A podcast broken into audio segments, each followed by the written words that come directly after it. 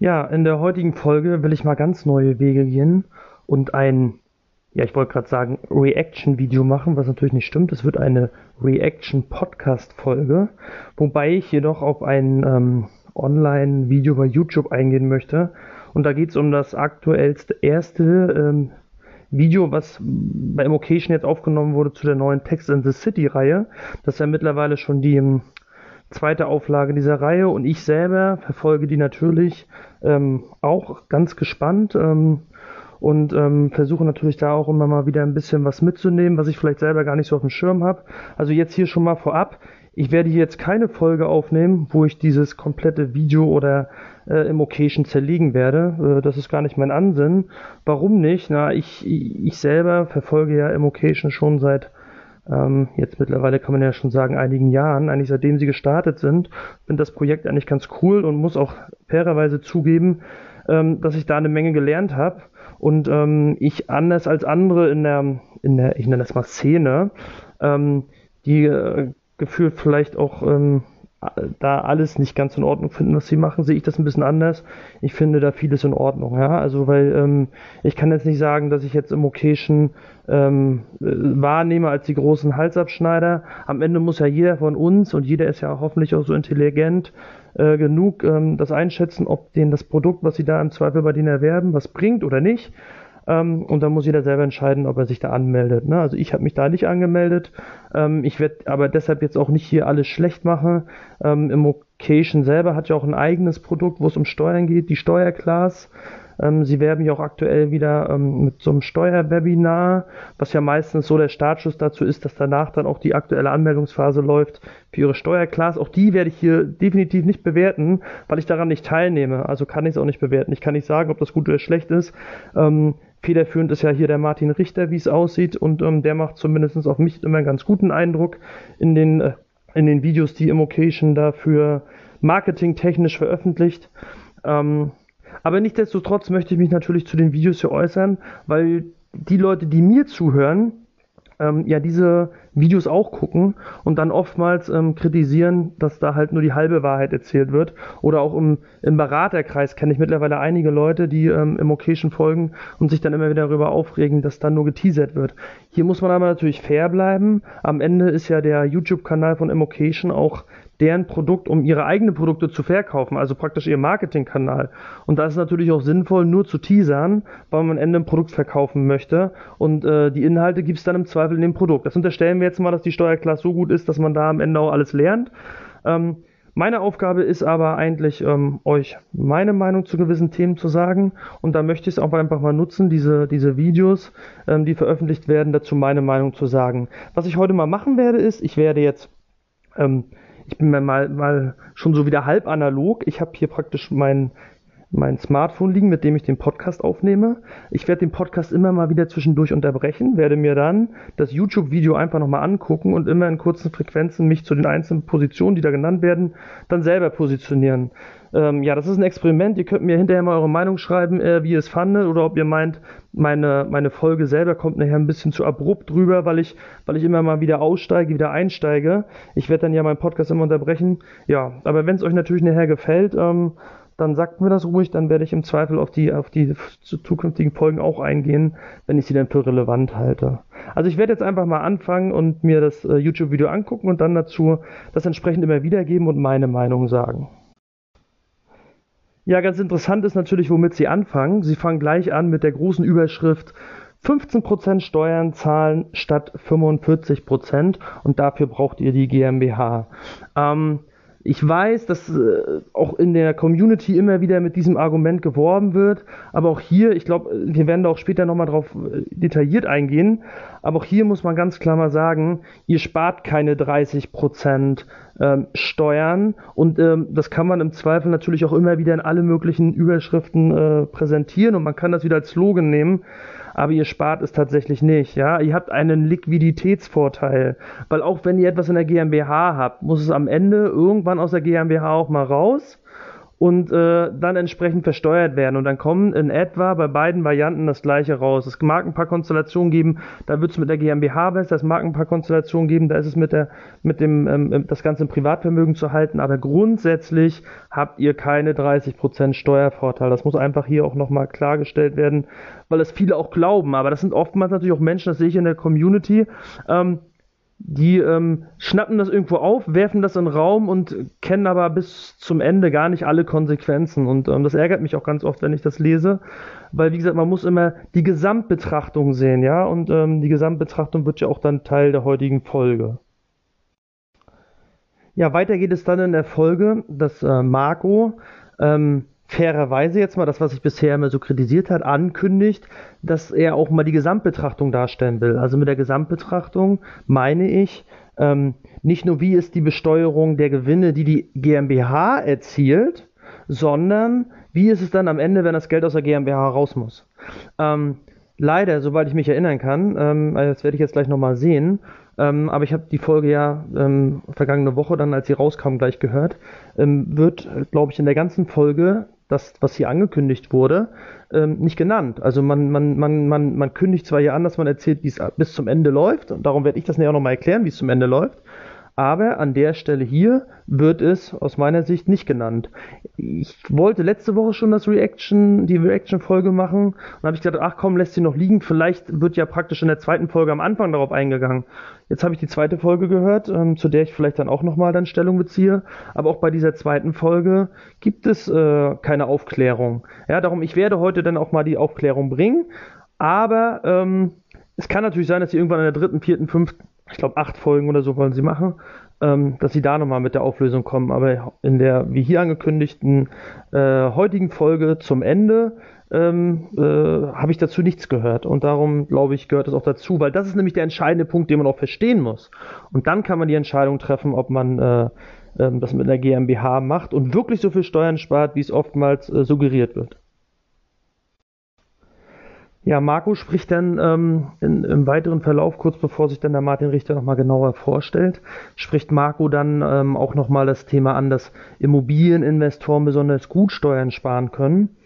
Ähm, das Problem ist immer, Steuern sparen ähm, kann ich an einer Stelle, wo ich aus meiner Sicht, wo ich Kosten finden oder finde, die ich im Zweifel steuerlich ansetze, die ich vielleicht vergessen hätte, die mein Steuerberater vergessen hätte oder die ich vergessen hätte, weil mein Steuerberater mir das nicht sagt.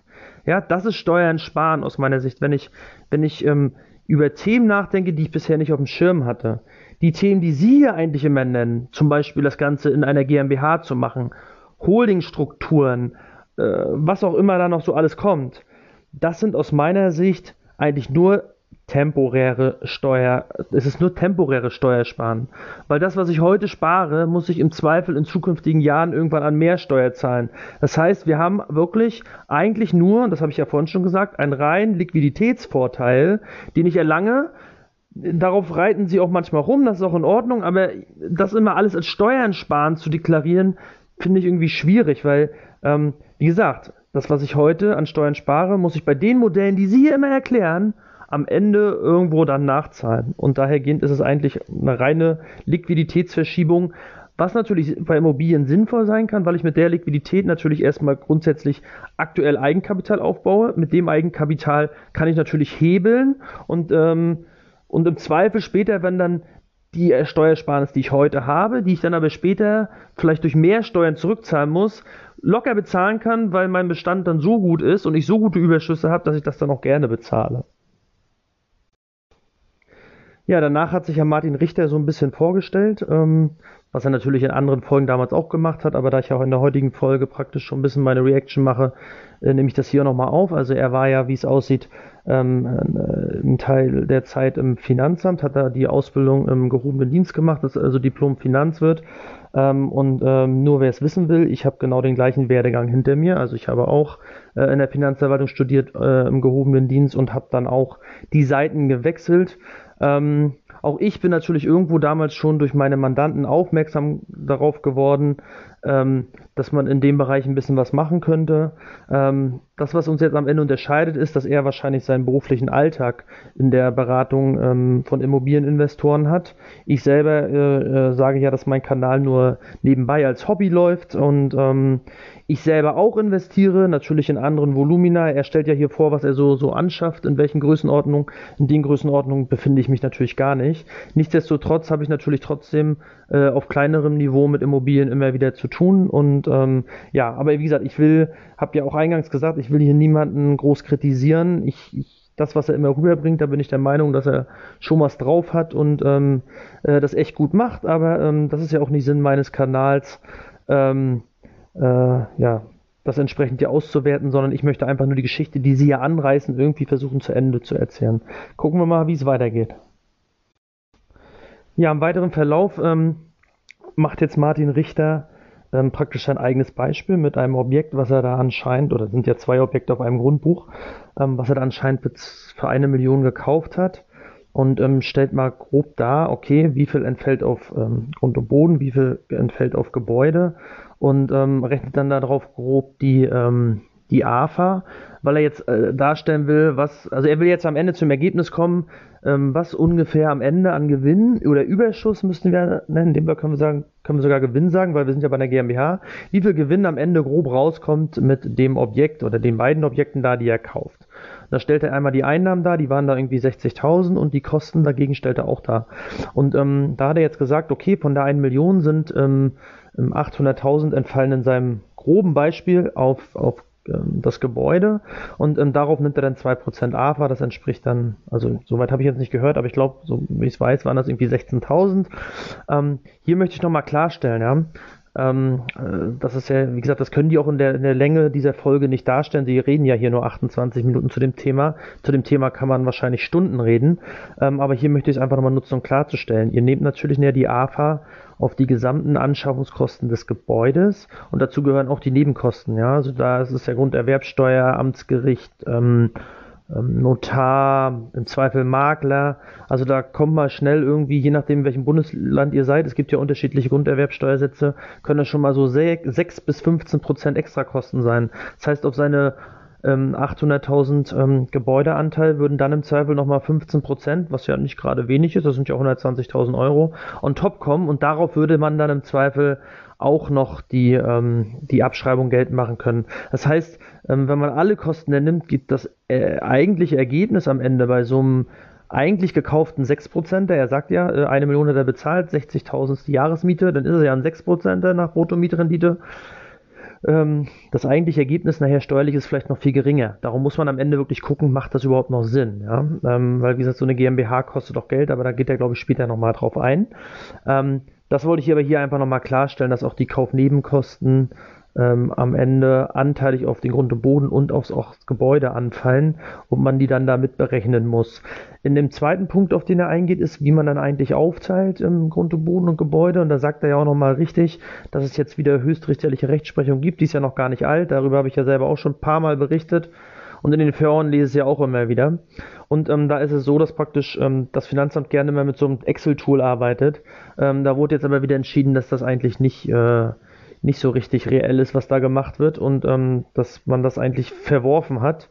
Da muss man mal sehen, wie da sich die Finanzverwaltung in den nächsten Monaten positioniert, ob das vielleicht nochmal angepasst wird, dieses Tool. Ähm, aber grundsätzlich ähm, ist es so, dass man sich daran nicht halten muss. Wenn die ähm, Verhältnisse, die zwischen Verkäufer und Käufer äh, getroffen werden, nicht absurd sind, und das sagt Martin Richter hier ja auch richtig, dann ist dem erstmal zu glauben, was die beiden Parteien da ähm, ähm, ähm äh, regeln. Und ähm, dahergehend ähm, kann man natürlich das vorher selber irgendwie erstmal mit der Gegenseite vereinbaren, was man ansetzen will. Ähm, er spricht hier von dem Wort Bauchgefühl, also da, er, also da kam ja, glaube ich, die Frage von den beiden Interviewern, ähm, ob man da auch einen ganz geringen Prozentsatz nehmen kann. Ja, na klar, jeder will einen ganz geringen Prozentsatz Grund und Boden haben und einen ganz hohen Prozentsatz Gebäude, weil nur auf das Gebäude kriegt man natürlich nicht die Abschreibung, aber da muss man natürlich die Kirche im Dorf lassen, da weist er auch explizit darauf hin. Dass er dann aber das Wort Bauchgefühl nennt, passt natürlich nicht so ganz. Den Wert, den ihr dann da ermittelt, an äh, Grund- und Bodenanteil und den ihr dann in den Kaufvertrag reinschreibt, den solltet ihr natürlich ein bisschen begründen können. Und da bin ich ja immer der Fan davon, die einfache Variante zu nehmen. Beim Haus wären das dann die Grundstücksfläche mal die, ähm, die, ähm, den Bodenrichtwert zum Zeitpunkt des Kaufes, natürlich nicht später, sondern zum Zeitpunkt des Kaufes. Und bei einem Eigentumswohnung nimmt man dann das Ganze nochmal den Miteigentumsanteil. Ne? Ich unterstelle aber jetzt mal, dass er selber sich bei seinen 125.000 Euro, weil das war am Ende der Wert, den er tatsächlich bei sich dann gewählt hat, bei der 1 Million hat er gesagt, 125.000 sind Grund- und Bodenanteil, also 12,5 Prozent ähm, dass er sich da Gedanken gemacht hat. Der wird das nicht aus dem Bauch heraus gemacht haben, der wird schon den Wert auch begründen können. Und selbst wenn er nicht auf das Ergebnis kommt, Grund und Boden mal Bodenricht, also den Grund und Bodenfläche mal Bodenrichtwert, wenn das noch keine 125 waren, sondern ein bisschen mehr, hat er vielleicht Argumente in der Hinterhand, dass es da irgendwas gibt, um den äh, Bodenrichtwert abzuwerten. Weiß ich nicht, äh, eine Straße in der Nähe, ähm, also eine Verkehr, Hauptverkehrsstraße oder eine Bahnverbindung oder weiß ich nicht, ein Puff gegenüber. Gibt ja so einige Gründe, warum man das vielleicht noch abwerten könnte. Also ich glaube nicht, dass er das einfach so gemacht hat, auch wenn er das hier lapidar so sagt. Ähm, ganz wichtig, worauf ich auch nochmal eingehen will, ähm, der Stefan sagt dann noch, ähm, naja, ähm, am Ende ist es ja eigentlich dem Verkäufer total, auf Deutsch gesagt, Latte, ähm, ob der da jetzt 15% äh, reinschreibt oder 20 oder 30 oder nur 5. Der Verkäufer will in der Summe sein Geld haben. Das sage ich ja in meinen Folgen auch immer. Trotzdem muss ich hier auch nochmal betonen, es kann auch mal Fälle geben, wo auf der Gegenseite, also sprich beim Verkäufer, das mal Sinn machen kann, wie er das am Ende entsprechend ähm, aufteilt. Weil in, in dem Fall sagt zwar Martin Richter hier, das war ein privater Verkauf nach zehn Jahren, da mag das tatsächlich für den Verkäufer egal sein. Wenn der Verkäufer aber aus einer GmbH zum Beispiel, aus irgendeinem Gewerbe heraus verkauft und diesen Gewinn selber, der jetzt bei ihm entsteht, ja, weil wenn es in, in, in, im, im, Gewerbe erfolgt, also der Verkauf aus dem Gewerbe heraus, sind die ähm, Gewinne ja bei der Gegenseite steuerverstrickt, das heißt, er muss darauf Steuern zahlen. Und dann gibt es ja die Möglichkeit der 6b-Rücklage. Dazu werde ich nochmal eine separate Folge machen und auch bei Text in the City wird über diese 6b-Rücklage, glaube ich, in Folge 2 gesprochen. Also ich schiebe das mal noch nach hinten. Ich möchte hier nur klarstellen, wenn der andere, der jetzt hier verkauft, die 6b-Rücklage nutzen möchte für den Gewinn, der bei seinem Verkauf entsteht, kann es schon ein Unterschied sein, ob am Ende ähm, sein eigener Gewinn er in seinem Grund und Boden oder in seinem Gebäude steckt, weil der, der Verkäufer hat das ja auch irgendwann mal gekauft, hat auch mal eine Aufteilung Grund und Boden Gebäude gemacht. Und wenn er es jetzt verkauft mit einer Aufteilung Grund und Boden und Gebäude, dann hat er selber einen Gesamtgewinn, unterstellen wir jetzt mal, er hatte eine Wertsteigerung, und diesen Gesamtgewinn, der steckt bei ihm dann teilweise im Grund und Boden, teilweise im Gebäude. Und da gibt es Besonderheiten bei 6b, auf die ich jetzt hier nicht eingehen will, die aber vielleicht dazu führen könnten, dass der auch ein Interesse hat, das entsprechend irgendwie zu handeln ähm, und äh, das muss man vielleicht im Hinterkopf haben, weil es hier so lapidar abgestempelt wird. Ich weiß, ich habe in früheren Folgen genauso geredet, ähm, aber ähm, wenn man eigentlich steuerlich ins Detail möchte, muss man das fairerweise irgendwie ähm, auch anmerken. Ja, wir gucken mal, was Sie weiter zu sagen haben. Ja, jetzt, ähm, jetzt sind die eigentlich, sage ich mal, so grob durch mit ihrer Aufteilung. Konto Boden Gebäude und jetzt kommt Stefan halt noch mit der Idee, ähm, die dann auch von, von, von der Gegenseite bestätigt wird. Da muss ich auch noch was zu sagen. Er kommt mit der Idee zu sagen, naja, es macht schon Sinn, so viel wie möglich in den Gebäudeanteil zu drücken und immer versuchen, den Grund- und Bodenanteil so niedrig wie möglich zu halten. Warum macht das Sinn? Ja, weil, wie gesagt, ich kann die, äh, das Gebäude kann ich abschreiben. Desto höher ich den Gebäudewert ansetze, desto höher ist auch meine Abschreibung über die nächsten Jahre. Übrigens, desto höher ist auch meine 15%-Grenze. Auch das erwähne ich immer wieder. Das sollte man halt auf dem Schirm haben, weil die 15%-Grenze sich ja auch vom Gebäudewert ähm, berechnet. Aber hier geht es ja explizit darum, dass man eine höhere Abschreibung hat. Und dann kommt Stefan zu dem Ergebnis und sagt, naja, es macht ja schon was aus, ob am Ende 800.000 da stehen oder 900.000 Gebäudeanteil, weil so habe ich 100.000 100.000 Euro mehr Gebäudeanteil und krieg halt über die nächsten 50 Jahre 100.000 Euro mehr an Kosten. Und das ist jetzt ein echter Vorteil. Ja, das stimmt in einem ersten Schritt, aber ich bin ja der Kandidat, der sagt, denk es bitte zu Ende.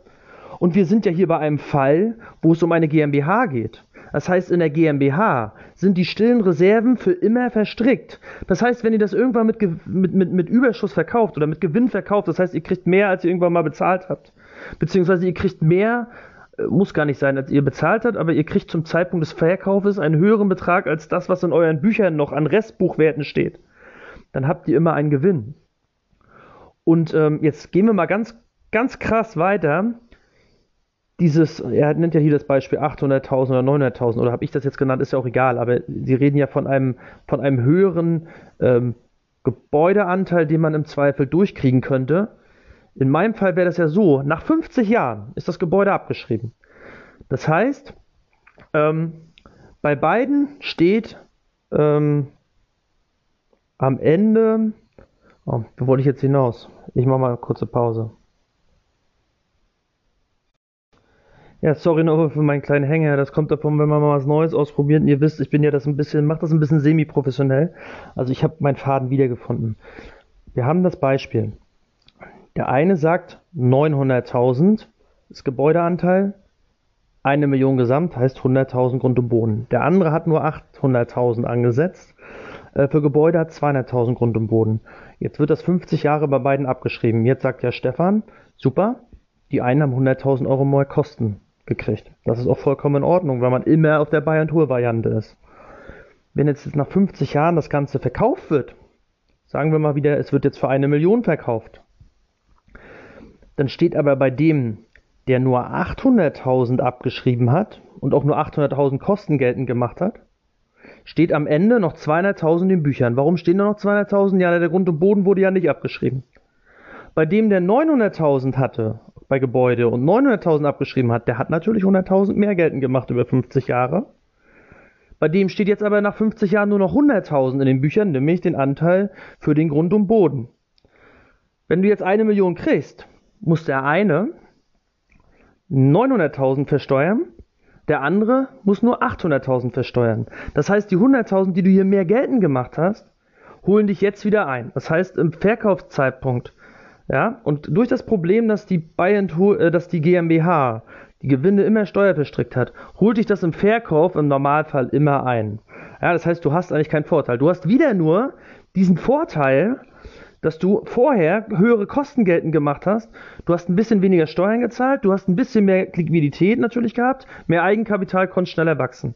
So wie bei allen Themen, die Sie mal ansprechen, ist das in Ordnung, aber da muss man es auch so verkaufen. Das ist keine Steuerersparnis im Zweifel, ähm, wenn man die totale betrachtet. Ähm, sondern am Ende ist es einfach nur eine Liquiditätsverschiebung. Ja, und ähm, anders sehe ich das übrigens und ähm, ist es bei dem Fall, wo wir das im Privatvermögen halten. Aber den Fall haben wir nicht. Stefan hat dir explizit das als Riesenbonus verkauft bei der GmbH. Da ist es kein Bonus. Wären wir jetzt im Privatbereich gewesen, hätte ich gesagt, klar, ist ein Riesenvorteil. Weil da machst du natürlich mehr AFA geltend, wenn du nur die 9, also wenn du die 900.000 ansetzt statt die 800.000.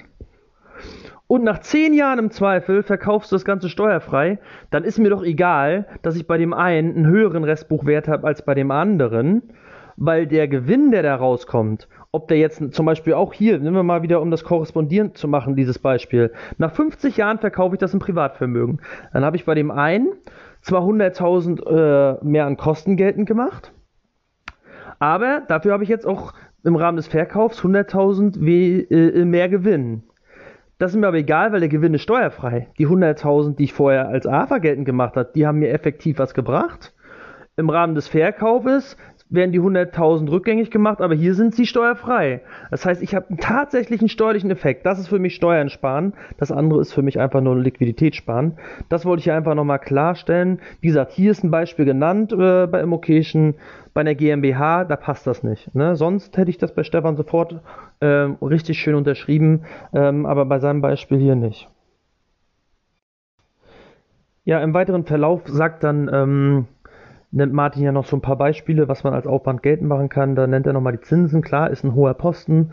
Ähm, sagt auch so ein bisschen Hausverwaltung, stimmt auch. Alle weiteren Kosten nennt er jetzt nicht.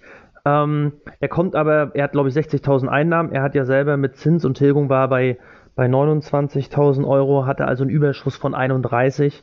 Ähm, er selber sagt dann am Ende bleiben vielleicht nur 20 übrig. Das heißt, irgendwo hat er noch 11.000 Euro Kosten. Das mag auch realistisch sein. Er hat die jetzt nicht explizit genannt. Ähm, bin ich der Meinung, muss ich aber auch nicht, weil er hat ja schon mal eigene Folgen bei Immocation gemacht, wo er eigentlich gesagt hat, ähm, was man im Zweifel noch so absetzen kann. Ich selber habe dazu ja auch eine Folge gemacht, wo ich das noch ein bisschen intensiver auseinandernehme und ähm, wirklich bis ins letzte Detail eigentlich sage, was man alles absetzen kann. Darum klingt das da aus meiner Sicht relativ realistisch. Was ich ganz gut finde, das muss ich dem mal positiv hier anrechnen, ähm, dass sie ähm, das mit diesem Unterschied, ähm, was ist eigentlich Cashflow, was ist steuerlicher Überschuss? Also was ist der Unterschied zwischen, ähm, dass ich beim Cashflow berücksichtige ja die Tilgung und beim, ähm, beim steuerlichen Überschuss berücksichtige die Abschreibung. Das heißt, ich darf ähm, bei der ähm, bei der steuerlichen Berechnung die Tilgung nicht berücksichtigen. Ich darf zwar den Zinsanteil meiner Rate berücksichtigen, aber nicht den Tilgungsanteil. Warum macht man es nicht? Ganz einfach. Ähm, ich kriege ja irgendwann mal das Darlehen ausgezahlt.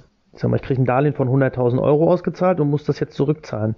Die 100.000 sind bei mir steuerlich keine Einnahme. Dann darf auch die Rückführung des Darlehens keine Ausgabe sein. Ja, so wird das begründet. Was aber natürlich eine Ausgabe sein darf, sind die Zinsen, weil die Zinsen äh, am Endeffekt ja eigentlich das Entgelt dafür ist, dass mir ein, ein Darlehen zur Verfügung gestellt wird. Und ähm, das, wie gesagt, das ist steuerlich und ähm, in der Cashflow-Betrachtung interessiert mich natürlich die Abschreibung wiederum nicht. Da interessiert mich wirklich nur der Geld, äh, die Geldbewegung auf dem Bankkonto und da habe ich tatsächlich tatsächlich dann die ganze Rate. Ähm, und äh, hier versuchen sie darzustellen, wenn, äh, sag ich mal, wenn Tilgung und, ähm, und AFA übereinstimmen, dann, ähm, dann ist es so, dass man eigentlich äh, das Ergebnis relativ gleich ist zwischen Cashflow und steuerlicher Überschuss. Wenn es auseinanderragt, dann ragen auch die beiden Betrachtungen auseinander. Hier müsst ihr aber eine Sache beachten und das glaube ich, das haben sie nicht so richtig rübergebracht. Ähm, meine, meine Tilgung, wenn wir jetzt mal von der Vollfinanzierung ausgehen, ähm, die tilge ich natürlich auch auf den Grund- und Bodenanteil. Und auf den habe ich definitiv keine AFA. Also wenn man diese beiden Varianten schon nebeneinander äh, legt, dann muss man ein bisschen aufpassen, dass der, der Grund- und Bodenanteil ähm, keine AFA hat. Das heißt, man braucht eigentlich da theoretisch nochmal, äh, hat dadurch allein schon eine Differenz. Ja, also das wollte ich eigentlich nochmal klarstellen. Übrigens dann noch eine kleine ähm, Revidierung von dem, was ich gerade gesagt habe. Im Nachgang, ich habe das Video jetzt weitergeguckt, hat äh, Marco das dann nochmal klargestellt, dass man die AFA dann wirklich nur aufs Gebäude kriegt. Das sagen sie auch immer, aber dadurch gibt es schon mal eine Diskrepanz ähm, zur eigentlichen Tilgung. Das sagt er eigentlich zwischen den Zeilen. Ähm, dahergehend war meine vorherige Aussage hier vielleicht nicht 100% fair. Obwohl ich ja, wie gesagt, nicht offen kritisiere, sondern einfach nur meine Meinung sage und so ein bisschen rüberbringen äh, will, wie man das ganze Thema eigentlich noch ein bisschen weiterdenkt und vielleicht auch noch um die Ecke denkt. Was mir im weiteren Verlauf ganz gut gefällt, ist, dass, ähm, dass Martin jetzt auch mal das Thema nochmal so ganz grob erklärt, ähm, vermögensverwaltende GmbH. Also wie gesagt, an dieser Stelle auch nochmal meine Idee oder meine Anregung, guckt euch das Video an. Ihr werdet, wenn ihr euch das Video anguckt habt, ja nicht döber. Ähm, und ich finde, das stellt er eigentlich ganz gut dar, ja? Also das Thema vermögensverwaltende GmbH, da kann man eigentlich auch nichts groß hinzufügen, wenn man es mal so grob und schnell erklären will. Ähm, dass man halt da so, er nennt auch das Beispiel, passt auf, was in der vermögensverwaltenden GmbH drin ist. Ähm, die vermögensverwaltende GmbH darf halt nur eigenen Grundbesitz verwalten und ähm, da ist es dann halt ganz wichtig, dass eine Photovoltaikanlage zum Beispiel kein Grundbesitz ist. Und das nimmt er hier auch als Beispiel. Auch Küchen ist ja im Zweifel immer mal wieder ein, ein Risikothema. Und ähm, ich glaube, da ist er auch nicht ganz so risikoavers. Das, das sagt er, glaube ich, später auch nochmal, sobald ich mich erinnern kann. Aber da gucken wir noch, wie sich das Video hier weiterentwickelt. Dann kann ich dazu noch was sagen. Ähm, grundsätzlich äh, erklärt er das hier aber gut. Ähm, und er sagt jetzt auch schon mal, das muss man mal so im Hinterkopf behalten, wenn du es im Privatbereich machst, bezahlst du auf deine 20.000 Überschuss 9.000, weil er sagt 45% mal 9.000. Und bei der GmbH zahlst du halt nur 15%, also halt nur 3.000 Euro Steuern. Das heißt, du hast 6.000 Euro mehr zur Verfügung. Ob die 6.000 jetzt wirklich mehr sind, in meiner Denke, das äh, glaube ich kommt dann gleich.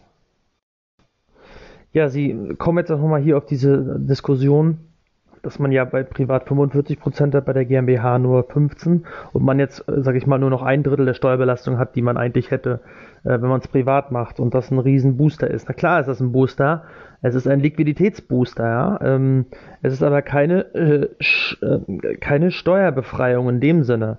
Weil man muss immer fairerweise sagen, irgendwann muss das Geld aus der GmbH raus.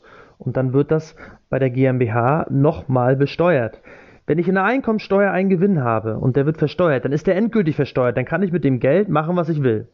Ja, mal außen vor, dass vielleicht noch irgendwann mal Erbschaftssteuer anfällt. Ja, das ist aber eine andere Steuer. Grundsätzlich kann ich das Geld jetzt, äh, das was da dann am Ende versteuert ist, also von den 20.000 ähm, zahle ich 9.000 Steuern, mit den 11.000 kann ich jetzt machen, was ich will bei der, ähm, bei der GmbH muss ich halt aufpassen. Ja? Da habe ich jetzt 20.000 Gewinn, zahle nur 3.000 Steuern, jetzt bleiben noch 17 übrig. Ja? Die 17 kann ich jetzt aber nicht einfach rausnehmen und privat verjubeln, sondern wenn ich dann die, äh, das restliche Geld aus der GmbH rausziehen will, dann kommt auch nochmal meine persönliche Besteuerung dazu und dann bin ich im Zweifel wieder bei einer ähnlichen Steuerbelastung, als wenn ich es gleich privat halten würde. Das heißt, den Vorteil, den ich hier wirklich habe bei der GmbH ist, ich zahle jetzt erstmal, die Betonung liegt auf erstmal, erstmal nur 15%. Eigentlich kommt noch Soli dazu, ist ein bisschen höher, aber um einfach zu rechnen, und das machen die hier ordentlich für dich, sagen wir mal 15 zahle nur 15% Steuer. Solange das Geld in der GmbH reinvestiert wird, ist das alles in Ordnung. Wenn ich es irgendwann mal rausnehme und ich selber würde mir immer die Totale angucken, weil irgendwann, keiner von uns macht das Ganze ja hier mit investieren, um nicht davon irgendwann auch mal was zurückzubekommen. Wir machen das ja im Zweifel, manche machen das vielleicht für ihre, ihre Nachkommen, aber viele von uns machen das auch, weil sie davon irgendwann leben wollen, weil sie, weil sie vielleicht im Zweifel ähm, äh, mit den Gewinnen auch mal irgendwann, irgendwann sagen sie mit 60, ich habe da keine Lust mehr drauf. Ich will das jetzt alles hier äh, aufgeben. Ich will das Geld jetzt rausziehen, ich will jetzt damit Spaß haben. Ja, und dann kommt halt bei der GmbH nochmal ein zweiter äh, Batzen Steuern dazu. Und das ist im Zweifel dann die, ähm, die Abgeltungssteuer für die, ähm, für die Gewinnausschüttung, die ich dann im Zweifel mache.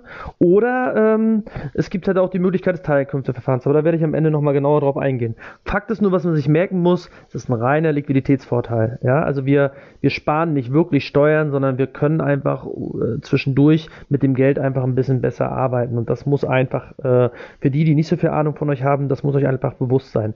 Ich glaube, viele von euch haben sich steuerlich so weit jetzt schon bewandert mit der GmbH, dass ich denen hier nichts Neues erzähle. Aber ich muss natürlich auch die erreichen, die vielleicht ein bisschen neuer auf meinem Kanal sind. Im nächsten Schritt kommt das, was ich gerade schon angekündigt habe. Er sagt jetzt nochmal, wo bestehen eigentlich die Risiken, dass vielleicht aus einer vermögensverwaltenden GmbH mit 15% Steuersatz vielleicht eine gewerbliche, also auch die Vermögensverwaltung ist ja eine gewerbliche GmbH grundsätzlich, die aber die Begünstigung hat, dass sie keine Gewerbesteuer zahlen muss. Ja, und als Gegenstück gibt es halt die gewerbliche GmbH, die Gewerbesteuer zahlen muss. Und wenn ich da was falsch mache bei VV, zum Beispiel, weil ich irgendwas mitvermiete, was ich nicht mitvermieten darf, riskiere ich diese 15% und lande dann bei 30. Und ich finde, das hat er ganz, das hat er wirklich gut dargestellt. Und da sieht man auch mal wieder, dass er ein Steuerberater ist. Ne? Der Steuerberater ähm, sagt, wir dürfen es im Zweifel nicht übertreiben mit dem, was wir machen. Ja, also wenn ich in den Foren lese, dann, dann schreiben ja viele äh, Teilnehmer, ach, habe ich schon durchgekriegt, äh, das sieht eh keiner.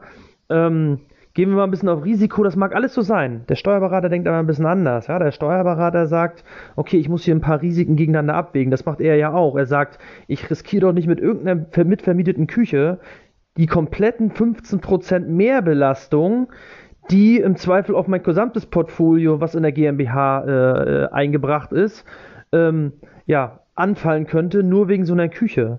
Ja, und das, das, das finde ich, da hat er dem Berufsstand äh, wirklich ein, äh, äh, doch was Gutes getan, weil man da wieder sieht, man muss da, ich glaube, wenn es gerade um Risiken bewerten geht, kann man dem Steuerberater auch mal glauben. Es gibt da ja so einen Kandidaten, der sich im Steuercoaching ähm, verdient gemacht hat oder auch nicht, ähm, aus dem nordrhein-westfälischen Raum, ähm, der ist ja viel rigoroser, dahergehend ähm, macht uns das Steuerberater auch oftmals immer schlecht, nur weil wir vielleicht an manchen Positionen äh, nicht ganz so risikoaffin sind ähm, was ich auch nicht in Ordnung finde. Und da gefällt mir hier so eine Meinung wie von Martin Richter viel, viel besser. Weil am Ende müssen wir es ja auch vertreten vom Finanzamt und wir müssen im Zweifel auch dafür haften. Ne? Das ist ja auch immer so die Frage. Und dahergehend bin ich immer ein Freund und ich, so würde ich hier Martin Richter auch einschätzen, zu sagen, pass auf, ich, ähm, ich gucke mir das mal insgesamt an. Ähm, welche Risiken gibt es? Ich kommuniziere die Risiken auch dem Mandanten gegenüber und dann lasse ich im Zweifel den Mandanten entscheiden. Möchtest du das Risiko der Küche tragen? Dann machen wir das. Möchtest du es nicht? Ähm, dann würde ich es lieber rauslassen und ähm, dann hat man seiner steuerlichen Pflicht ähm, ähm praktisch äh, äh, seine steuerliche Pflicht geleistet als Steuerberater und die endgültige Entscheidung mit allen Konsequenzen muss dann der Mandant für sich treffen. Wie gesagt, das hier äh, finde ich mit der Küche, das ähm, hat er wirklich gut erklärt und das sollte man auch wirklich äh, im Hinterkopf behalten, dass da Risiken bestehen. Ich äh, denke da übrigens genauso. Ähm, ich werde auch lieber ein bisschen vorsichtiger, weil es, wie gesagt, Rechtsprechung gibt, die das im Zweifel auch so äh, schon kommuniziert hat. Übrigens muss man hier auch nochmal klarstellen, ne? wenn durch so eine Küchenproblematik die 15% Mehrbelastung ähm, jetzt auf einmal ins Spiel kommt, dann ist das auch tatsächlich aus steuerlicher Sicht eine Mehrbelastung. Das ist dann keine Verschiebung mehr, keine Liquiditätsverschiebung. Das ist eine wirkliche Mehrbelastung, die als Risiko im Raum steht. Also hier kann man wirklich aus meiner Sicht durch eine ordentliche, in Anspruch genommene Beratung ähm, das Risiko selber bewerten. Wenn man sagt, ja, das mit der Küche lassen wir lieber, dann hat man im Zweifel tatsächlich 15% Steuern gewonnen. Beim anderen hat man das Risiko, dass man 15% verliert. Wie gesagt, keine Liquidität, wirkliches steuerliches Risiko. Ja, und jetzt im weiteren Verlauf muss ich dann aber doch nochmal ein bisschen Kritik äußern, ähm, weil äh, die kommen jetzt praktisch zu dem Punkt, wo sie sagen, ich gehe mal wieder in die Ausgangslage, 9000 Euro hatten wir auf der, ich sag mal, Anlage V-Ebene, 3000 Euro Steuern hatten wir auf der ähm, Ebene der GmbH. Das heißt, wir sparen 6000 Euro. Und Martin Richter sagt jetzt, sein Credo ist, ähm, solange die Steuerersparnis besser ist als die zusätzlichen Strukturkosten. Ja, also im Endeffekt macht eine GmbH nun mal ein paar mehr, mehr Kosten. Ähm, da kommen ganz andere Pflichten auf euch zu. Erstmal habt ihr zusätzliche Abgaben, wie im Zweifel IHK, Rundfunkbeitrag, was weiß ich. Ähm, ihr habt aber auch bei der GmbH das Problem, dass ihr auf einmal buchführungspflichtig seid.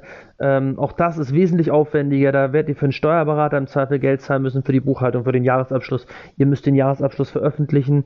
Ähm, was viele auch immer vergessen ist, wenn ihr in der Buchhaltungspflicht seid, ne, dann seid ihr auch bei dem Thema Grundsätze ordnungsgemäßer Buchführung. Ihr könnt euch ja gerne mal das BMF-Schreiben dazu an äh, durchlesen. Äh, ich weiß gar nicht, aus welchem Jahr das war. 14. Dazu gab es aber jetzt, glaube ich, in 19 19, 20, nein, ich glaube 19 gab es eine Aktualisierung ähm, sind irgendwie, weiß ich nicht, 38, 40 Seiten, wo man nochmal sagt, worauf muss man eigentlich bei einer ordnungsgemäßen Buchführung aufpassen.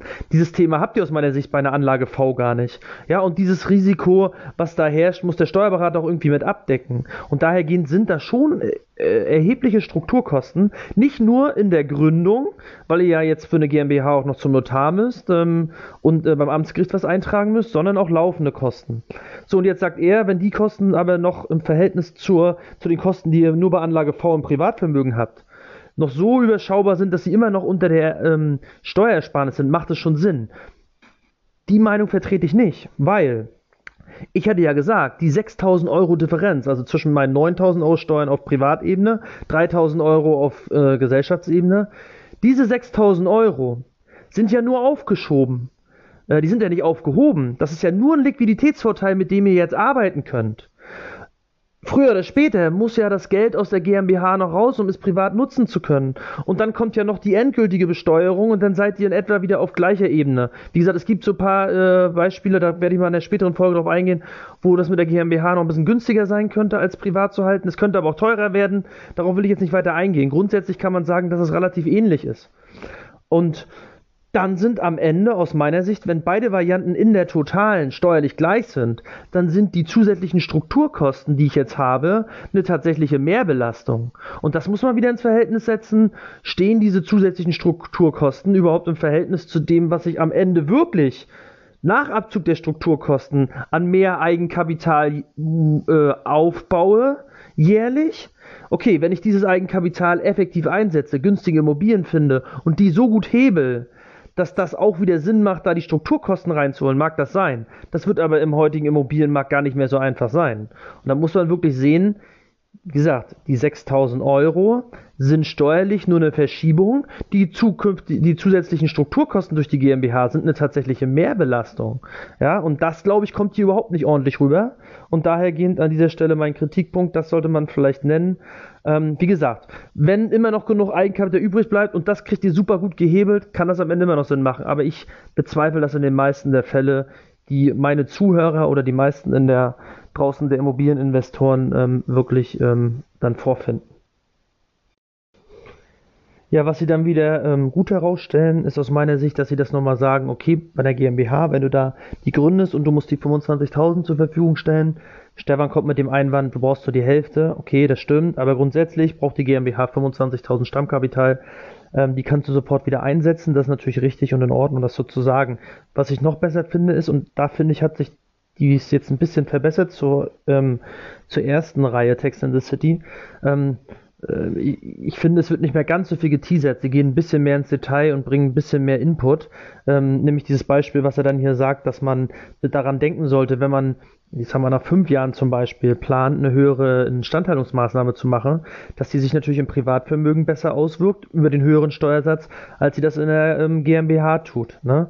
Und ähm, das stimmt natürlich. Da könnte natürlich jetzt auch die Geschichte wieder ein bisschen weiter erzählen, ähm, weil der eigentliche Effekt dazu kommt ja eigentlich erst nach zehn Jahren, weil ähm, in der GmbH sagen wir mal, verkaufte Immobilie nach elf Jahren zum Beispiel, damit wir sicher sind, locker aus den zehn Jahren raus in der GmbH haben wir, sagen wir hier, wie er sagt, 100.000 Euro Modernisierungskosten geltend gemacht. Die konnte ich dann halt auch nur mit 15% Steuersatz irgendwo ähm, berücksichtigen.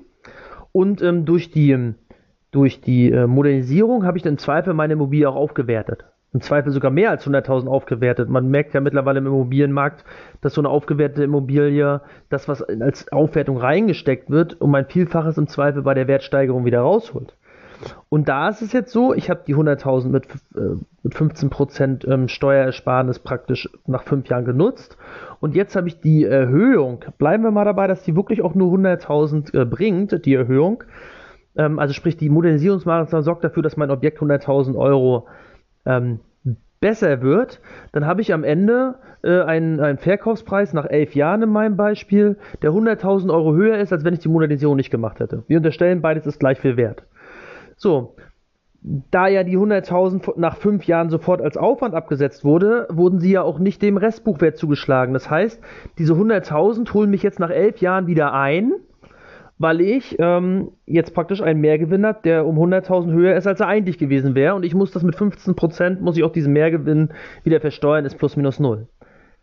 Auf Privatebene habe ich jetzt erstens den Effekt, ich kann das mit 45%, mal pauschaliert gesagt, im fünften Jahr geltend machen. Der Wert meiner Immobilie nach elf Jahren ist um 100.000 gestiegen und diese 100.000 Mehrergebnis, die ich eh habe zu der vielleicht normalen Wertsteigerung durch Inflation und Co., sind jetzt aber steuerfrei. Das heißt, ich habe sie vorher abgesetzt und hinterher äh, nehme ich sie steuerfrei mit. Das ist doch der richtige Effekt. Ja, und ähm, Klar, die Modernisierung wird hier dargestellt als großer Effekt bei der Entscheidung, das stimmt, aber auch der Verkaufsaspekt, den muss man im Zweifel mit in den Fokus stellen. Ja, in dem nächsten Schritt kommen Sie nochmal so zu dem Thema Exit. Ähm, und da, da, bringt Martin Richter halt das Beispiel, dass er sagt, naja, man muss mal gucken, ähm, wenn man das Ganze privat, zumindest bringt er es so rüber. Ich kann mir gar nicht vorstellen, dass er so denkt, weil äh, ist für mich irgendwie steuerlich abwegig, was er sagt. Er sagt, man muss mal gucken, was man im Privatbereich nach zehn Jahren ähm, an, an, an, an Steuerfreiheit, an Plus erzielt, ob man das überhaupt in der GmbH ähm, durch die ganzen Steuersparnisse der Vorjahre überhaupt reinholt. Ich bin der Meinung, äh, das kann man gar nicht reinholen. Wenn ich nach, wenn ich, vielleicht habe ich auch einen Denkfehler, wenn ich nach zehn Jahren ähm, etwas steuerfrei verkaufe, dann, und wir sagen, gehen jetzt mal, er ist ja auch von der Wertsteigerung ausgegangen, dann ähm, habe ich aus meiner Sicht ähm, auf jeden Fall einen positiven Effekt, weil ich da nämlich steuerfrei was erziele. Und bei der GmbH ist es ja nach zehn Jahren trotzdem steuerpflichtig. Das heißt, alle Effekte, die ich vorher steuerlich geltend gemacht habe, werden doch im Rahmen des Verkaufes, dadurch, dass der Gewinn versteuert wird, rückgängig gemacht. Das heißt, ich kann auf, bei, bei der Strategie, dass ich nach zehn Jahren verkaufen will, aus meiner Sicht, also vielleicht habe ich jetzt auch einen Denk- oder mathematischen Fehler, ich kann da keinen Vorteil sehen, ähm, wenn ich so eine Strategie habe. Besonders noch unter der Prämisse, dass ich dann ja in, auf der einen Seite über zehn Jahre Strukturkosten hatte. Also ähm, für den Fall würde ich sagen, also wenn wir wirklich von der äh, Wertsteigerung ausgehen, und ich weiß von vornherein, da kommt eine Wertsteigerung, das hat er ja in seinem Beispiel eigentlich so rübergebracht, dass er davon ausgeht, dass da eine Wertsteigerung kommt, dann müsste ich es eigentlich immer im Privatvermögen halten, ähm, weil der, der Effekt immer höher sein wird. Aber ich lasse mich gern vom, vom Gegenteil überzeugen, schreibt mir dazu, vielleicht habe ich einen Denkfehler. Was ich wieder ganz gut finde, ist, dass er dann am Ende noch das Thema Flexibilität anspricht. Und ähm, da hat natürlich die GmbH Vorteile, ne? weil er natürlich dann sagt, okay, wenn mein Objekt äh, relativ weit am Anfang ähm, doch eine äh, enorm hohe Wertsteigerung wahrnimmt, ähm, dann ist natürlich äh, schön, wenn man da einfach mal sagt, okay, ich verkaufe das Ganze jetzt, äh, muss darauf nur 15% Steuern zahlen und ähm, ist natürlich ein Unterschied, als wenn ich einen 23er Gewinn im Privatvermögen habe, wo da der volle Steuersatz zugreift. Ähm, da hat er natürlich recht. Ne? Also ich habe das am eigenen Leib ja auch erfahren, dass ich, ich halte ja bei mir alles im Privatvermögen. Ich habe noch gar keine GmbH und ähm, musste jetzt auch mal aus gewissen Gründen ein, zwei Objekte verkaufen. Und ähm, bei der einen war ein relativ guter Wertzuwachs und ähm, da werde ich jetzt ordentlich verbluten müssen. Hätte ich das von vornherein in der GmbH gehabt, ähm, hätte das sicherlich, äh, wäre das jetzt nicht ganz so schlimm, das Ganze. Aber ähm, ja, äh, das weiß man manchmal vorher nicht und darum ist natürlich sich eine Strategie äh, hinzulegen ganz sinnvoll. Aber bei dem Objekt, wo ich jetzt einen hohen Gewinn habe, war zum Beispiel meine eigene Strategie ja auch überhaupt nicht, äh, dass ich nach, nach drei Jahren wieder verkaufe. Ähm, das hatte jetzt andere Umstände. Ähm, das hätte ich damals auch bei meiner Strategie ja gar nicht gewusst.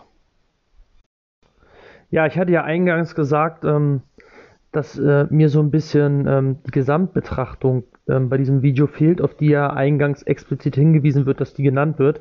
Ähm, ja, ich hatte das nicht mehr so richtig auf dem Schirm. Also er sagt am Ende schon so in einem Satz, dass ja dann, wenn man es aus der GmbH rauskriegen will, da 25% ähm, Abgeltungssteuer ähm, zustande kommt. Und er sagt auch fairerweise, ähm, wenn man jetzt irgendwie eine, eine, ähm, eine Strategie fährt, dass man eigentlich das Geld, was man ähm, in der GmbH verdient, ähm, dann nicht zum und, und, und, dann auch durch die Steuerersparnis, weil wir ja nur 15% haben, ähm, übrig hat, wenn man das nicht zum Refinanzieren nimmt, ähm, dass dann eigentlich die GmbH nicht so viel Sinn macht. Und das, das stimmt natürlich. Also da muss ich jetzt zu dem, was ich eingangs gesagt habe, mich ein bisschen revidieren. So ein bisschen sagen sie es. Ich will es aber einfach nochmal genauer äh, rausstellen, weil ich finde, das hätte man auch besser noch einfach ein bisschen ordentlicher rüberbringen können, damit die Leute es auch wirklich wissen. Also nochmal, wenn ihr eine GmbH-Struktur habt und ihr ähm, bezahlt im ersten Schritt nur 15%, weil ihr eine VV GmbH habt, dann bleiben am Ende ja noch 85 übrig. Wenn ihr die 85 reinvestiert und immer in der Firma lasst und ihr braucht sie zum privaten Leben nicht, dann könnt ihr mit der GmbH natürlich relativ schnell Bestand aufbauen oder schneller Bestand aufbauen, als ihr das könnt, als wenn alles schon mit der Totale von 45 besteuert ist. Wenn ihr aber dann zeitnah irgendwann sagt, ich will davon auch leben, dann muss auch Geld aus der Firma rauskommen. Von den Gewinnen muss äh, irgendwie mein privater Lebensunterhalt, meine Familie etc. bedient werden. Dann müsst ihr die 85 ähm, Euro von 100, die jetzt übrig bleiben, nochmal versteuern. Und dann seid ihr irgendwo wieder bei 45 Belastung. Warum? Weil ihr nehmt dann die 85 ähm, Ausschüttung und zahlt darauf ähm, dann die Abgeltungssteuer. Ähm, ihr habt aber auch ähm, im Zweifel die äh, Möglichkeit, ähm, nicht die Abgeltungssteuer zu nehmen, sondern ihr könnt auch das ähm, Teileinkünfteverfahren wählen. Dafür ist Voraussetzung, dass ihr ähm, mindestens 25% an der Gesellschaft beteiligt seid. Da gehen wir jetzt mal von aus, wir reden ja von unserer eigenen VV GmbH, das heißt, wir sind 100% Gesellschafter. Ähm, aber sonst, wie gesagt, ihr müsstet mindestens 25% beteiligt sein oder wenn ihr sogar Geschäftsführer seid, würde auch 1% reichen, weil ihr dann so viel Einfluss auf die GmbH habt, dass euch dieses Teileinkünfteverfahren zusteht. Teileinkünfteverfahren würde dann heißen, ähm, ihr versteuert nur 60% von dem Gewinn, der ausgeschüttet wird. Ähm, und darauf dann aber euren persönlichen Steuersatz, der im Zweifel dann wieder bei 45% liegt. Andere Variante ist, ihr, ähm, wie gesagt, ihr nehmt die Abgeltungssteuer auf alles mit 25%, natürlich immer noch plus Soli plus Kirche. Ähm, aber so mal grob gesagt, diese beiden Varianten gibt es. Was ist der Vorteil ähm, beim Teileinkünfteverfahren? Naja, wenn äh, auf Privatebene noch Kosten anfallen, die im Zweifel, ähm, die im Zweifel mit der GmbH-Beteiligung zusammenstehen, dann könnt ihr die auch absetzen. Aber dann auch nur in Höhe von 60% Also ihr könnt die, die Gewinnausschüttung müsst ihr mit 60 also 60% der Gewinnausschüttung müsst ihr versteuern mit eurem persönlichen Steuersatz, aber ihr könnt auch die Kosten, die damit im Zusammenhang auf Privatebene stehen, also im Zusammenhang mit der Beteiligung, zu 60% absetzen ähm, und äh, spart darauf dann wiederum euren persönlichen Steuersatz. Das habt ihr bei der Abgeltungssteuer nicht. Da zahlt ihr einfach auf die Ausschüttung ähm, den pauschalen Abgeltungssatz. Ähm, und wo macht das noch Sinn? Äh, wenn ich jetzt zum Beispiel weiß, auf Privatebene habe ich gar kein großes weiteres Einkommen und ich bin überhaupt in meinem persönlichen Steuersatz gar nicht im Spitzensteuerbereich, sondern eher im unteren Bereich, dann mag es im Zweifel ähm, äh, Sinn machen, ähm, lieber das Teileinkünfteverfahren zu wählen, weil wenn mein Steuersatz nämlich nur, sagen wir mal, 20% ist, weil ich gar nicht so viel ausschütte und äh, ich mich gar nicht im Spitzensteuerbereich privat befinde, dann sind natürlich ähm, 20% persönlicher Steuersatz auf einen Ausschüttungsbetrag, den ich eh nur zu 60% ansetzen muss, viel, viel geringer als 25% Abgeltung auf alles. Ja, also auch das muss man im Hinterkopf behalten. Und ich finde, das hätte man hier einfach noch mal ein bisschen rausarbeiten können. Wie gesagt, ich habe aber eingangs erwähnt, ähm, am Ende muss jedem bewusst sein, dass diese Videos äh, Marketingzwecke erfüllen, man die am Ende ihr Produkt verkaufen wollen und daher ist es vollkommen legitim, ähm, jeder, der, ich sag mal, steuerlich richtig ins Detail will, der kann ja die Steuerclass da buchen, daran teilnehmen. Ob die jetzt gut oder schlecht ist, kann ich euch nicht beurteilen. Da müsst ihr dann einfach mal ins Forum fragen, wer da so teilgenommen hat und ob er mit den Ergebnissen zufrieden ist. Da kommt es auch wieder darauf an, der eine ist mit dem Ergebnis zufrieden, der andere nicht. Es kommt ja darauf an, äh, welches Level habe ich durch die Steuerclass erreicht. Äh, was sind meine Vorkenntnisse? Ähm, was ist überhaupt mein geistiger Horizont, um das zu verstehen, was mir da einer vermitteln will? Das sind ja alles so Sachen, ähm, die muss man bei so einer ähm, äh, Bewertung fairerweise mit reinnehmen und dahergehend werde ich mich dieser Bewertung überhaupt nicht anschließen hier. Ähm, ja, aber auch das wollte ich nochmal, ich wollte es nochmal ein bisschen genauer eigentlich äh, herausstellen, äh, wann das Sinn machen kann. Und ich hatte ja auch eingangs immer erwähnt, dass, ähm, dass es vielleicht auch mal einen Fall geben könnte, dass die ähm, in der Gesamtsteuer totalen die VV GmbH vielleicht sogar günstiger ist als der, ähm, der persönliche Steuersatz, den ich habe. Oder ich habe vielleicht noch eine gewerbliche GmbH. Da müsste man mal gucken, wie ist denn da die Gesamtsteuertotale. Also mit Gesamtsteuertotale meine ich immer Besteuerung auf Gesellschaftsebene und dann noch abschließende Besteuerung auf Privatebene, wenn die Ausschüttung kommt. Dazu werde ich irgendwann nochmal eine eigene Folge machen, weil da gibt es auch Unterschiede ähm, bezüglich, ähm, schütte ich jetzt aus einer VV GmbH aus oder aus einer gewerblichen, weil die VV GmbH ja auf der ersten Ebene auch schon mal geringere Steuern zahlt.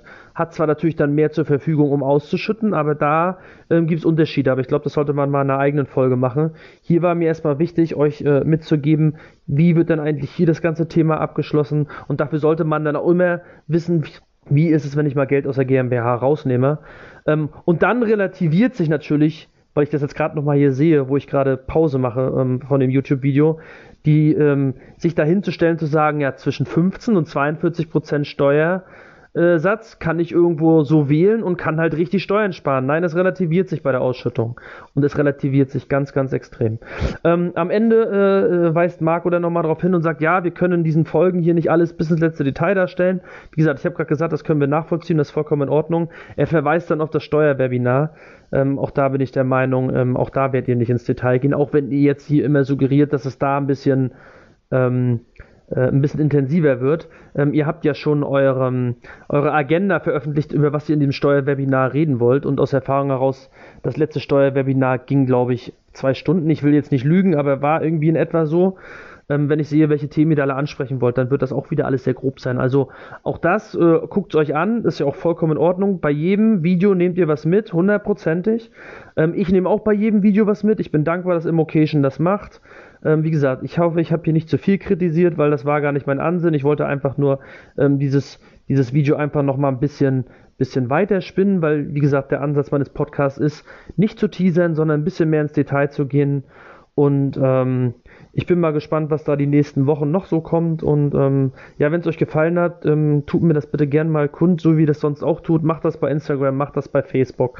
Ähm, Im Zweifel ähm, schreibt mir eine Mail, das machen ja die meisten, dass sie mir eine persönliche Mail schreiben und dann werde ich mal sehen, ob diese Folge äh, in dem Stil, wie ich sie jetzt gemacht habe, mit immer kurzzeitigen Unterbrechungen wieder einsteigen, ähm, Sinn gemacht habe und dann bin ich vielleicht auch bereit, äh, mich zu den weiteren Folgen äh, entsprechend zu äußern. Bis dahin, ciao, ciao. So, jetzt hatte ich mich ja eigentlich schon von euch mit der Folge verabschiedet. Ähm, und da das ja mal eine besondere Folge war, also sprich, ich habe mit der Folge ja ähm, immer mal wieder ähm, den Podcast gestoppt, habe mir wieder das Video angeguckt, habe wieder meine Meinung gesagt, habe wieder, wieder gestoppt. Hatte ich ein bisschen Angst, dass es jetzt schief gegangen ist. Ähm, ich lerne ja technisch auch dazu. Und ähm, dann habe ich mir jetzt einfach mal die Arbeit gemacht und meinen eigenen Podcast mir selber angehört. Das mache ich ja sonst nicht, das wisst ihr. Ähm, ja, ich bin dann eine kleine Runde joggen gegangen und ähm, habe das nochmal Revue passieren lassen. Und da ist mir eine Sache eingefallen, über die weder ähm, ich noch im Occasion bei dem Thema gesprochen haben. Und ich denke, das gehört dazu. Ähm, die meisten von den Zuhörern schaffen es ja heute fast gar nicht mehr, 6, 7, 8 Prozent zu kaufen. Also sprich Objekte zu kaufen, wo sie ein positives steuerliches Ergebnis haben. Trotzdem haben wir genug Kandidaten dabei, die trotzdem Objekte kaufen. Vielleicht mit 5% Bruttomietrendite, mit 4% Bruttomietrendite. Aber am Ende haben all diese Kandidaten im Zweifel äh, negatives steuerliches Ergebnis, also ein Verlust. Und äh, in dem Fall ist es so, ähm, da macht aus meiner äh, Sicht zum Beispiel die GmbH gar keinen Sinn. Das muss man vielleicht auch einfach hier nochmal herausstellen. Ähm, weil bei der GmbH ist es so, wenn ihr die jetzt mit Minus startet, dann ähm, habt ihr von dem Minus erstmal nichts. Das heißt, das, das, Minus wird so gesehen festgestellt und wird in zukünftige Jahre vorgetragen. Und irgendwann, wenn die GmbH mal Plus macht, dann wird praktisch das Minus der Vorjahre mit dem, mit dem aktuellen Plus des Jahres, wo sie dann auch mal Gewinne macht, verrechnet. Und ähm, selbst da habt ihr dann am Ende vielleicht den ersten kleinen Effekt. Habt ihr eine, ein Objekt ähm, äh, mit negativem ähm, steuerlichen Überschuss im Privatvermögen, könnt ihr diese Verluste sofort mit eurem restlichen Einkommen verrechnen. Das heißt, wenn ihr aus Arbeitnehmertätigkeit irgendwie ein hohes Plus habt und bei Vermietung und Verpachtung macht ihr ein bisschen Minus, ähm, dann ähm, könnt ihr das sofort verrechnen und das wirkt sich sofort in Höhe eures persönlichen Steuersatzes aus. Und wenn ihr jetzt zum Beispiel schon ähm, im Spitzensteuerbereich seid, ähm, mit eurem normalen Einkommen, kann natürlich dieses Minus dazu führen, dass das Finanzamt euch fast die Hälfte von diesem Minus zurückerstattet. Ja, ich weiß, im Occasion geht immer davon aus, dass alle Plus machen, aber ich sehe selber in meinem Umfeld, dass die meisten, die jetzt starten, beziehungsweise auch vielleicht an, an schwierigeren Standorten investieren, so wie der Standort, in dem ich jetzt hier lebe. Ähm, mit schwierig meinte ich nicht, dass da das, das Mieterklientel schwierig ist, sondern die Kaufpreise sind einfach schwierig, weil sie hoch sind. Ähm, aber in den Bereichen, wo der Kaufpreis hoch ist, haben wir im Zweifel oftmals auch eine, eine gewisse Wertstabilität, auch ein gutes Mieterklientel. Und da kann man damit rechnen, dass vielleicht in Zukunft ähm, die Werte noch weiter steigen.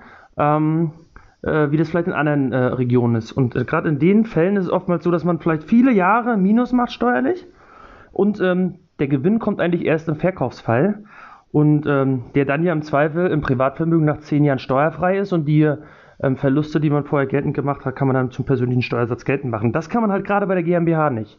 Ne? Ich weiß, wir können auch über viele andere Themen reden. Ich könnte jetzt unterstellen, dass ähm, das Immocation hätte noch das und das und das nennen müssen. Okay, das, das ist, wäre aber unfair, weil sie haben sich selber ein Zeitfenster von vielleicht einer halben Stunde gegeben und da kann man nur versuchen, das Nötigste anzusprechen. Aber diesen Fakt bin ich der Meinung, das hätte man noch mit herausstellen müssen. Wir, sie haben es schon so indirekt gemacht, als sie über die Monetarisierung gesprochen haben, aber man muss natürlich auch diese Fälle ansprechen, wo welche beim Investieren per se schon bei ihren Objekten Minus machen. Und ich bin total überzeugt davon, dass es davon mehr Leute gibt, als wir denken. Nicht alle sind im Cashflow-Plus-Bereich und äh, beziehungsweise im steuerlichen Plus-Bereich. Äh, und darum sollte man auch diese Person mitnehmen. Also bei den äh, Kandidaten ist es noch mehr zu überdenken, ob die GmbH überhaupt Sinn macht. Das nochmal als kleiner Nachtrag. Ähm, ja, ist mir jetzt nochmal so beim Laufen in, in den Kopf geschossen und darum dachte ich, ich liefere das nochmal nach. Bis dahin. Ja, jetzt komme ich schon mit dem zweiten Zusatz, aber ich habe hinterher leider feststellen müssen, dass ich an einer Stelle etwas gesagt habe, was nicht ganz richtig ist. Und ähm, wie gesagt, ich mache das ja alles privat und daher stehe ich auch dazu, wenn ich mal was falsch gesagt habe, beziehungsweise nicht ordentlich rübergebracht habe. Am Ende der Folge habe ich es ja versucht, wieder ein bisschen klarzustellen, aber hier nochmal bei äh, Minute 45, 40 ungefähr, ähm, habe ich nochmal erklärt, ähm, dass wenn ich aus der VV GmbH, also sprich eine VV GmbH hat 100 ähm, sagen wir 100 Geldeinheiten Gewinn, ähm, zahlt ungefähr 15 Prozent, im Zweifel sind es ja sogar 16 Prozent mit Soli ähm, an Körperschaftssteuer, dann bleiben irgendwo 84, 85 Euro übrig, die sie jetzt ausschützen kann. Und wenn sie darauf dann die Abgeltungssteuer nimmst, ähm, kommst du irgendwo am Ende natürlich nicht auf eine Belastung von 45. Das hatte ich nämlich bei dem, bei dem eigentlichen Part in meiner Folge gesagt, dass man dann auch bei 45 Prozent, genauso wie bei beim Einzelunter, also nicht Einzelunternehmen ist jetzt falsch, beim ähm, beim privaten Vermieter auch im Spitzensteuerbereich bei 45 ist, landet man ja auch bei 45. Das ist natürlich bei der VV GmbH nicht so. Ähm, da ist die Belastung ein bisschen niedriger.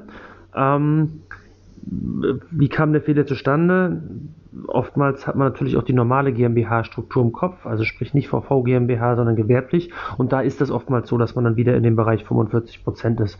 Hier haben wir natürlich, äh, wenn wir die VV GmbH wählen, ähm, äh, tatsächlich einen, äh, einen, einen, steuerlichen Vorteil, weil die Gesamtbelastung im Zweifel ein paar Prozent niedriger ist als im Privatbereich. Immer unter der Voraussetzung natürlich, dass wir im Privatbereich auch die äh, den Spitzensteuersatz haben. Wenn wir im Privatbereich nicht mit dem Spitzensteuersatz vergleichen, weil wir vielleicht gar nicht in der Höhe des, der Gesamteinkünfte sind, ähm, dann sieht die Rechnung und der Vergleich natürlich wieder anders aus. Aber das habe ich auch versucht dann am Ende der Folge nochmal klarzustellen. Ähm, also man, man kann im Zweifel auf gleicher Ebene sein wie im privaten Bereich. Man kann aber mit der GmbH, gerade mit der VV GmbH wäre das der Fall, sogar günstiger landen und man kann im Zweifel auch äh, teurer werden, wie zum Beispiel das bei der gewerblichen sein könnte. Ähm, aber wie gesagt, ich habe ja verwiesen darauf, wir machen dazu mal eine eigene Folge. Ich wollte es hier nur noch mal vorab klarstellen, damit es am Ende nicht heißt, ich erzähle da irgendeinen Mist.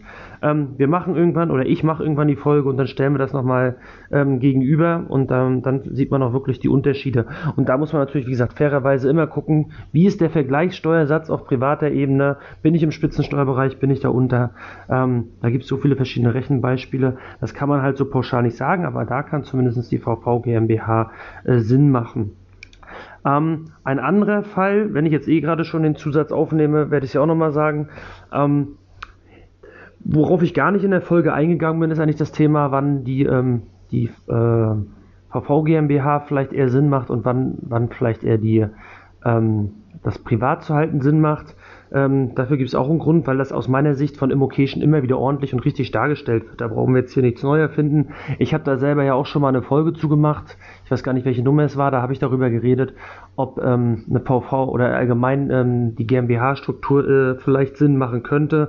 Und da habe ich das eigentlich ausführlich genannt. Und da das jetzt in der Folge hier nicht das Thema war, wollte ich darauf nicht rumreiten. Äh, Trotzdem kann man es hier natürlich nochmal erwähnen. Ich weiß ja nicht, wer von euch alle meine Folgen kennt. Die, die sie nicht kennen, nur die heutige hören, die sollten natürlich ähm, einfach wissen, okay, ähm, wenn ich ein Objekt erwerbe, zum Beispiel, ich sage mal, eine C-Lage, wo ich mit keiner großen Wertsteigerung rechne, aber dafür relativ gute Renditen habe, ähm, dann mag die GmbH Sinn machen, weil ich dann natürlich diese ähm, Überschüsse, die ich jährlich erziele, geringer besteuere ähm, als im, im, Privatbereich, wenn ich eher ein Objekt habe, wo ich sage, okay, da mache ich eigentlich heute gar keinen großen Überschuss, vielleicht sogar Verluste, äh, wie ich das in den vorherigen Zusätzen nicht schon erwähnt habe mit den Verlustfällen. Ähm, da kann das vielleicht dann ähm, Sinn machen, das privat zu halten, weil ich im Zweifel am Ende beim, beim Exit ähm, beziehungsweise Verkauf, wie auch immer ihr es nennen mögt, ähm, dann vielleicht einen relativ hohen Veräußerungsgewinn habe und der wäre dann nach zehn Jahren von der Steuer befreit. Ne? Also hier einfach nochmal erwähnt, aber wie gesagt, ich habe dazu eine eigene Folge gemacht. Ähm, ich wollte es ja einfach nur nochmal abschließend klarstellen. So, und jetzt sollte es das eigentlich auch sein. Ähm, wir sind bei über einer Stunde Folge, aber ähm, ja, es war mir jetzt nochmal irgendwie wichtig, dass äh, zumindest mit meiner Berechnung, die ich davon gesagt hatte, dass das so ein bisschen der Darstellung Murks war und ähm, dass man das einmal mal äh, hier richtig stellen muss. Also wie gesagt, ähm, GmbH ist nicht schlecht, ähm, das will ich gar nicht sagen, auch wenn ich vielleicht nicht der Riesenfreund davon bin und das vielleicht auch manchmal in meinen Podcast-Folgen so rüberkommt. Ähm, es mag genug Vorteile geben, wenn das Sinn macht, aber ähm, das muss man dann halt im Detail sich genau angucken. Aber da wird in Zukunft noch einiges kommen zur GmbH. Ähm, das hatte ich ja versprochen und dann gehen wir da nochmal näher drauf ein.